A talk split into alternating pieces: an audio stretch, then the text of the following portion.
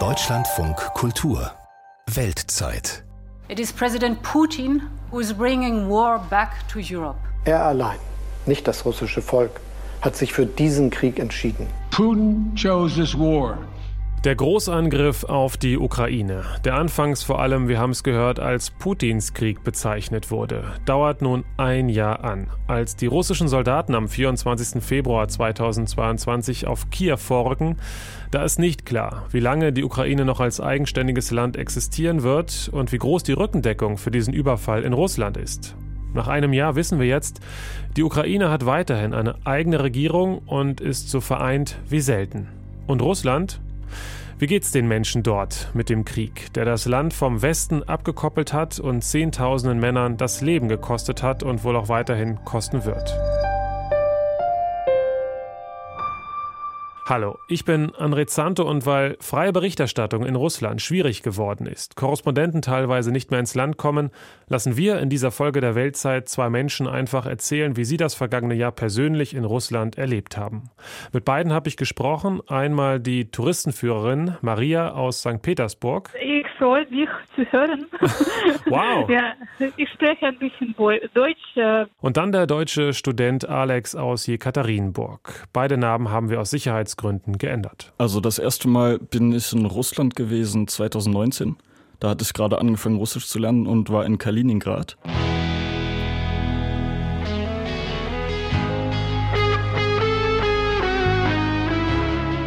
Das Lied, was wir jetzt hören, heißt Rjumka Wodka Nastalia.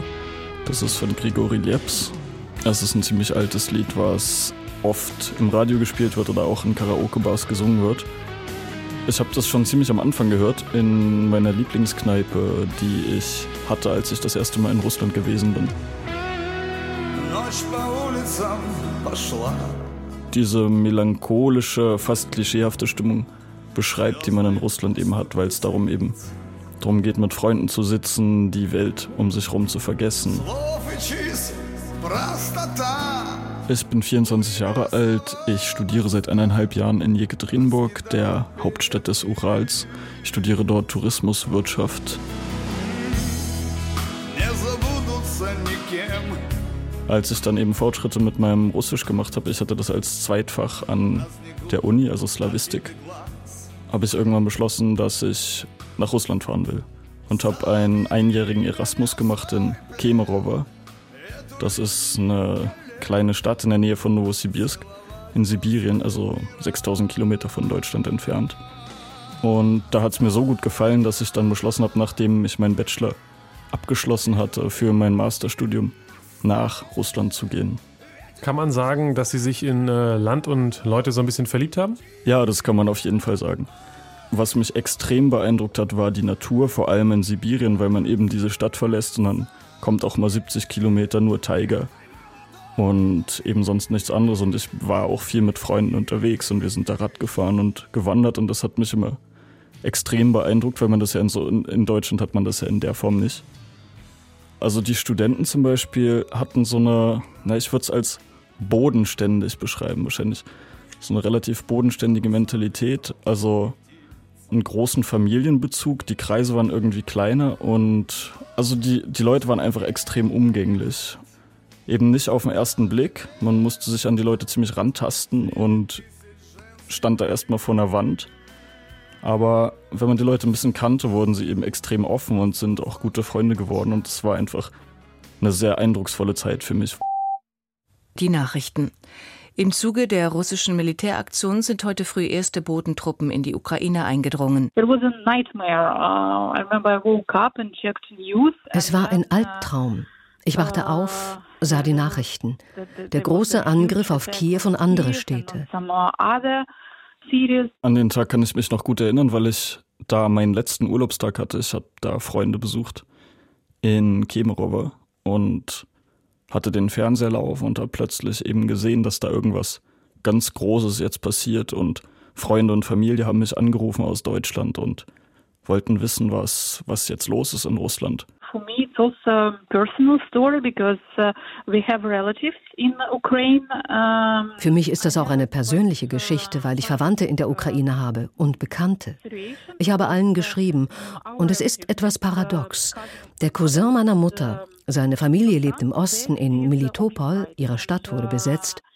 Uh, they uh, support special operation. Um, they think that. Um, Und sie unterstützen die Spezialoperation, weil sie glauben, dass ihr Leben in Russland besser sei. Auf der anderen Seite habe ich Bekannte in Kiew, die geschockt waren und in Luftschutzbunker mussten. Eine Freundin floh dann in die Slowakei, eine andere erst nach Lviv und dann in die EU. uh, uh, but now she's in, in Europe. Ein paar französische Bekannte von mir, die dort auch studiert haben, die sind für tausende Euro mit irgendwelchen Flugzeugen, die eben noch, wegen der Sanktionen war das ja schon sehr schwierig, über Dubai und Oman und so weiter irgendwie nach Paris ausgereist sind. Mein Mitbewohner, den ich zu der Zeit hatte, der kam aus Österreich, hat auch sofort das Land verlassen und weil er eben noch äh, viele Rubelbeträge hatte, aber man zu der Zeit schon fast nichts mehr abheben konnte, weil eben die Geldautomaten leer waren, hat er die Rubel, die er noch hatte, eben verschossen und ist die 3000 Kilometer bis zur Grenze mit dem Taxi gefahren, um das Geld noch irgendwie loszuwerden. In Russland haben in zahlreichen Städten Menschen gegen den Krieg in der Ukraine demonstriert.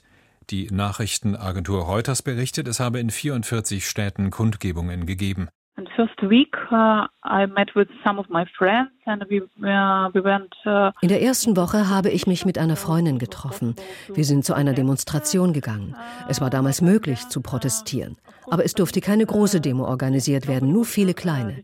Niemand wurde bei uns festgenommen. Ich fühlte mich sicher. Aber später wurde nichts mehr zugelassen, kein politischer Protest mehr. this uh, political protest.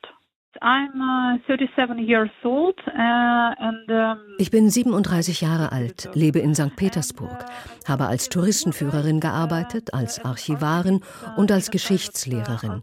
Ich habe Geschichte an der Uni studiert. Ich habe in St. Petersburg und Moskau gearbeitet, auch als Journalistin. tour guide, uh, but I was continuing to be a freelance journalist. The first effect uh, I had, I lost uh, two of my uh, jobs. Der erste Effekt bei mir war, ich habe zwei meiner Jobs verloren. Ich konnte nicht mehr für ein US-Magazin arbeiten, weil das zu kompliziert für die wurde, um mich zu bezahlen. PayPal funktionierte nicht mehr. Und ich habe einen Job im Tourismus verloren bei einer russischen Firma, weil die zum Teil staatlich finanziert war. Und dieses Projekt wurde erstmal eingefroren. Das waren die ersten wirtschaftlichen Effekte auf mein Leben. Uh, yeah, it's one of my Der Tourismussektor ist abgestürzt. Das ist eines der Dinge, die mir große Schmerzen zufügen. Ich weiß, dass andere Tourguides ziemlich pessimistisch sind. Natürlich unterstützen sie diese Sache nicht. Die Politik hat so einen großen Teil der Wirtschaft in St. Petersburg ruiniert. huge sector of uh, uh, St. Petersburg economy. Und für mich war die Konsequenz relativ schwerwiegend, weil ich kurz zuvor ein Stipendium vom DAAD zugesichert bekommen habe. Und schon am 25. Februar wurde mir eben geschrieben, dass das Stipendium unter diesen Umständen nicht weiter gezahlt werden kann. Dann hieß es ja auch, dass Russland aus dem SWIFT ausgeschlossen wird und ich wusste nicht, wie ich mich erstmal weiter finanzieren sollte. Deswegen habe ich mich dann bei der Uni, an der ich auch selber studiere, als Deutschlehrer beworben und bin dann kurzerhand auch Dozent für Deutsch geworden, um mir eben meinen Lebensunterhalt zu finanzieren, was ich auch bis heute mache. Und wird der Krieg da thematisiert in diesen Deutschstunden? Ist das in irgendeiner Art und Weise ein Thema? Also was das angeht, bin ich relativ apolitisch. Also wir unterhalten uns natürlich, was das für sie bedeutet oder ob sie betroffene Familien in, ähm, also oder ob sie Familienangehörige in der Ukraine haben, die davon betroffen sind. Aber eine große Rolle, die es natürlich für meine Studenten spielt, ist, dass sie eben Deutsch lernen, aber die Wege nach Europa eben zusehends gekappt sind. Das heißt, Erasmus äh, gibt es so in der Form nicht mehr. Die Sprachtests, um in Deutschland studieren zu können, die sind jetzt mittlerweile wieder da. Die waren aber auch äh, viele Monate nicht mehr verfügbar in Russland. Und ja, manche probieren jetzt über Ungarn noch in die EU zu kommen, also studienmäßig, weil Ungarn ja noch ein bisschen näher an Russland dran ist als viele andere europäische Staaten. Aber gerade die Linguistikstudenten sind eben besorgt, was jetzt ihre Zukunft angeht, weil sie eben nicht wissen, wie sich die Beziehungen zwischen Russland und Deutschland weiter entwickeln werden. Und außerhalb der Uni ist dieses Thema Krieg, ist das ein Tabuthema? Also man spricht und diskutiert natürlich schon darüber, was man so liest, äh, was man so hört. Also es spielt schon eine Rolle, aber es gibt auch viele, die versuchen, das Thema zu vermeiden, weil sie selber auch nicht wissen, was sie davon halten sollen. Es gibt auch in vielen Familien Probleme zwischen den Generationen, weil die jungen Leute eine andere Meinung haben als die älteren und es da ziemlich viele Bruchlinien mittlerweile gibt. Also ich kenne auch viele meiner Freunde, die mittlerweile vereinbart haben mit ihren Familienmitgliedern, das am besten um des lieben Friedens willen nicht mehr anzusprechen, um eben nicht unnötig zu streiten. Also die Meinungen gehen da ziemlich weit auseinander, was die Leute drüber denken. For example, my mother, I can't say that she supports uh, the war, uh, but she supports zum Beispiel meine Mutter. Ich kann nicht sagen, dass sie den Krieg unterstützt, aber sie unterstützt Putin. Und wir hatten einige ernsthafte Auseinandersetzungen zu diesem Thema, besonders an den ersten Tagen. Jetzt haben wir alle Gespräche zu diesen Themen gestoppt, weil es nutzlos ist. Ich werde meine Einstellung nicht ändern und Sie auch nicht. Es ist sinnlos. mind. She won't uh, uh, change her mind, so it's just uh, pointless. But there are some uh, some other cases, uh, for example. Aber es gibt auch andere Fälle. Eine gute Freundin von mir. Sie lebt im Süden Russlands. Sie hat viele Verwandte in der Ukraine. Sie ist also sehr betroffen von allem. Und ihr Vater guckt sehr viel russisches Staatsfernsehen und wiederholt dessen Agenda. Dieses bla bla bla. Bla bla bla. Uh, and um, she also talked to him uh, a lot. Und sie hat mit ihm viel geredet und es geschafft, dass er seine Einstellung geändert hat. Als die Mobilmachung im September kam, sagte der Vater, dass er das nicht unterstützt. Dieser Krieg soll seine Familie, seinen Sohn und andere Verwandte nicht erreichen. Sie hat es also geschafft, aber das ist ein sehr seltener Fall. Häufiger ist es so, dass die Leute in meinem Alter, Mitte 30 und jünger, ständig Diskussionen mit ihren Eltern und Großeltern hatten und dann haben sie entschieden, eine Art Friedensvertrag zu unterzeichnen und nicht mehr über Politik zu sprechen.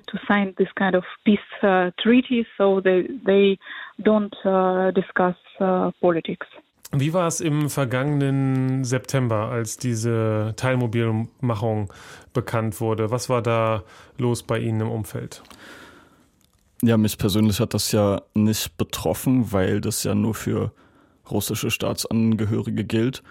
Aber ich habe das schon gemerkt, auch bei mir im Unterricht mit den Studenten, dass dann eine ziemliche Unruhe so durch die Leute ging. Ich habe dann auch mal rumgefragt, äh, habt ihr Freunde, Bekannte, die mobilisiert wurden? Und dann meinten auch ein paar, ja, mein Vater, äh, mein Cousin. Also es war auf jeden Fall spürbar.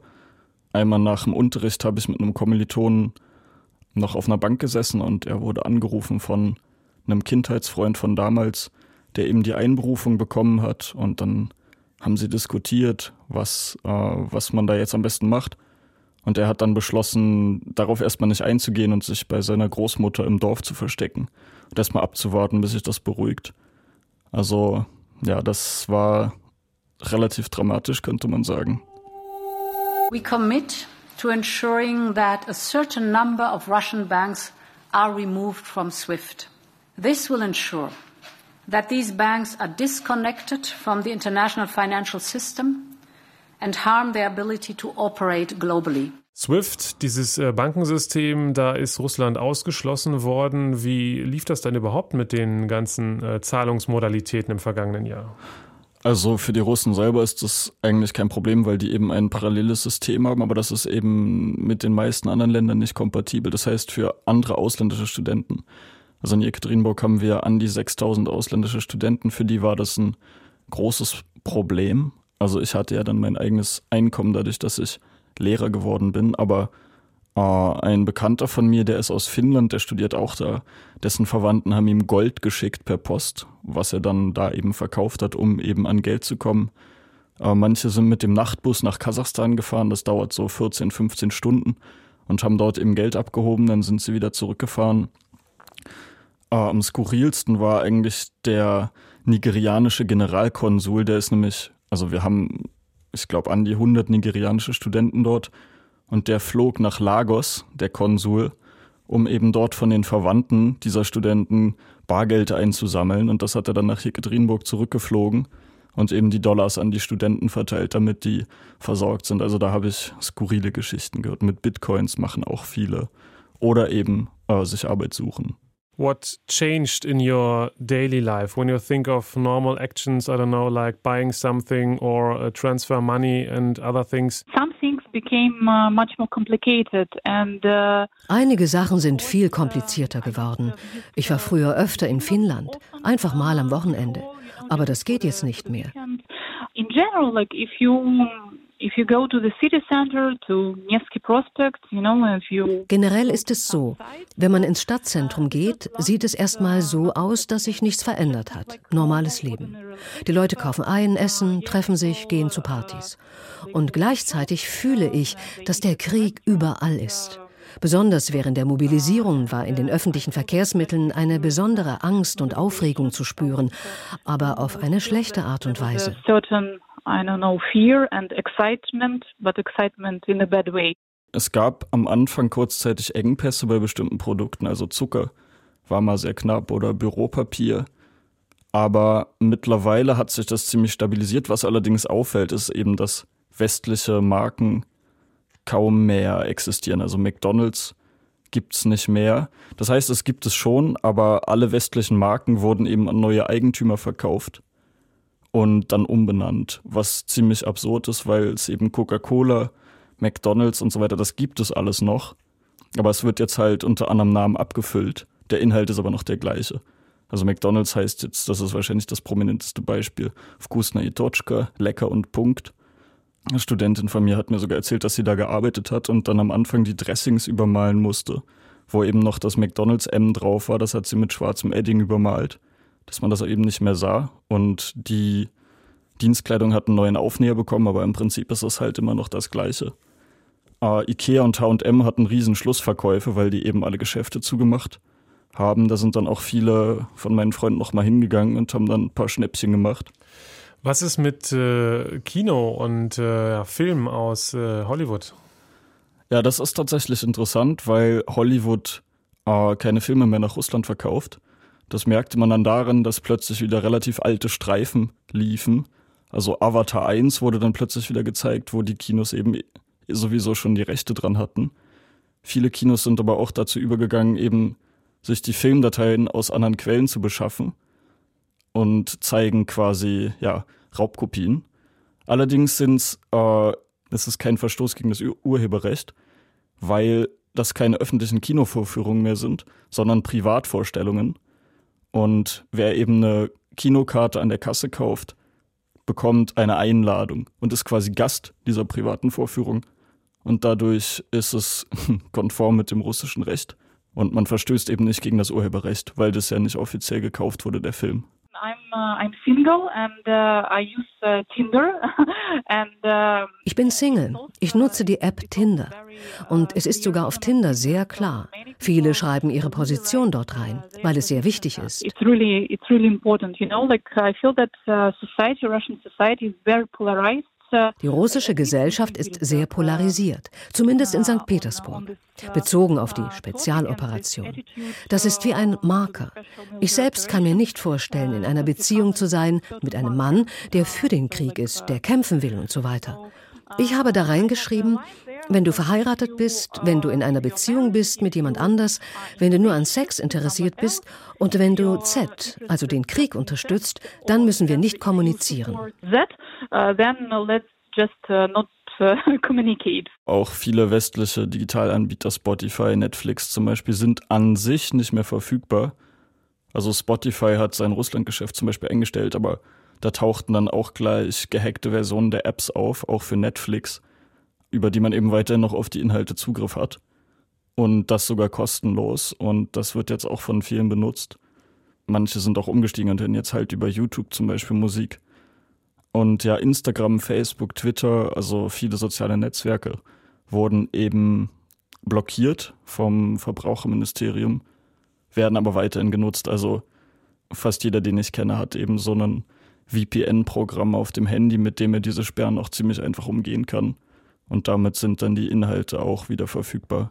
I mainly write um, on uh, Instagram. Ich schreibe vor allem auf Instagram, auch wenn es geblockt ist in Russland. Aber alle nutzen VPN-Dienste, also ist es kein Problem. Dann dupliziere ich das noch zu Facebook. Und ich habe auch einiges auf WeContaktje geschrieben, ein russischer Klon von Facebook. Aber dort habe ich meinen Account gesäubert nach dem 24. Februar, damit es keine sichtbare Verbindung von mir zu meinen Freunden gibt.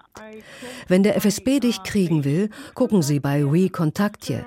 Aber ich denke nicht, dass ich eine interessante Person für Sie bin. Hin und wieder schreibe ich auf Social Media über meine Gespräche mit Verwandten, über meine Frustrationsgefühle, über die, die Russland verlassen haben. Uh. Ich weiß von vielen, die es überlegt haben, aber dann letztendlich eben auch dachten, okay, wir können jetzt mit unserem Pass für drei Monate nach Kasachstan fahren. Aber was sollen wir dann da? Wir sprechen dann die Landessprache nicht. Wir äh, verlieren unsere Jobs, die wir hier haben. Irgendwann läuft die Aufenthaltsgenehmigung auf. Das heißt, die Hürden waren noch relativ hoch, einfach wegzufahren, zumal es ja auch, also die Ausreise wurde ja ziemlich kompliziert dadurch, dass eben so viele, also die Flugpreise zum Beispiel Moskau, Istanbul gingen kurze Zeit auf 30.000 Euro hoch. Ähm, und an den Grenzen zu Georgien standen die Autos Dutzende Kilometer. Aber ja, ein paar Leute kenne ich, die das Land verlassen haben, die sind aber mittlerweile auch wieder da, weil sie eben gesagt haben, ja, letztendlich, was sollen wir in Georgien oder Armenien, was sollen wir da machen? So, wir verlieren unsere Jobs, so viel Geld haben wir nicht übrig. Und die kamen dann eben einfach zurück und haben weitergemacht, weil es für sie keine andere Möglichkeit gab. Wie blicken Sie jetzt äh, ein Jahr nach dem großen Angriff, nach dem Beginn des Angriffs auf Russland zurück auf Ihre Zeit dort, auf das Land? Also es hat sich natürlich alles verändert und für mich ist es auch ziemlich bedauerlich, dass die Beziehungen jetzt ja wirklich auf einem Tiefpunkt sind zwischen Europa und Russland, eben gerade weil ich Tourismus studiere und mein Plan eigentlich war, dass ich deutsche oder europäische Touristen eben auf organisierten oder geführten Reisen nach Sibirien mitnehme oder eben generell nach Russland. Und im Moment fürchte ich, dass sich da nicht so viele deutsche Touristen finden, eben weil ja die Einreise auch ziemlich schwierig ist im Moment nach Russland und es keine Flüge gibt und so weiter. Und ja, für mich persönlich ist es ziemlich bedauerlich und ich hoffe auf eine ferne Zukunft, in der die Beziehungen wieder besser sein werden zwischen Russland und Europa, wie auch immer das dazu kommt.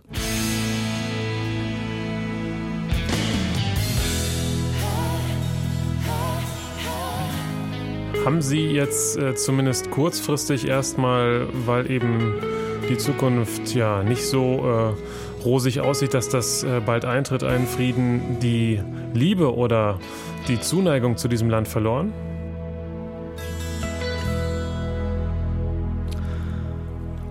Nee, das kann ich tatsächlich nicht sagen, weil ich eben viele Leute da kennengelernt habe, mit denen ich immer noch gut befreundet bin, die ich sehr schätze und die ich wirklich gerne habe. Und das gilt im Prinzip auch für das gesamte Land.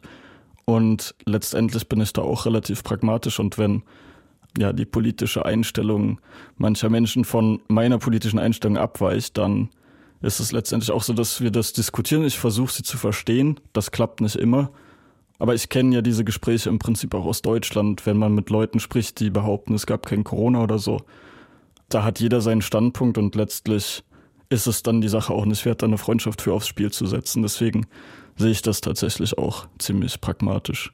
So now what I'm, doing, I'm just checking my relatives. Was ich jetzt mache, ist einfach die Infos von meinen Verwandten checken und von meinen Bekannten in der Ukraine. Sonst verfolge ich das nicht mehr so viel.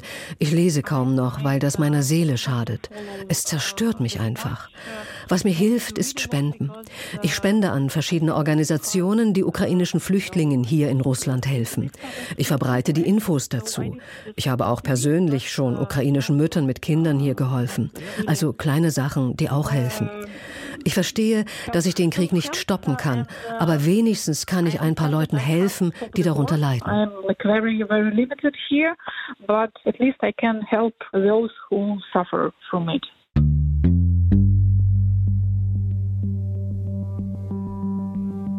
Maria, Touristenführerin in St. Petersburg und Alex, Student in Jekaterinburg. Das waren ihre persönlichen Gedanken und Erlebnisse im vergangenen Jahr in Russland. Beide Namen haben wir aus Sicherheitsgründen verändert. Und wie es den Menschen in der Ukraine geht, haben wir hier in vielen Folgen im Weltzeit-Podcast beleuchtet. Schauen Sie da gerne rein in unseren Podcast-Feed und werden wir auch künftig tun. Ich bin André Zanto. Bis dahin.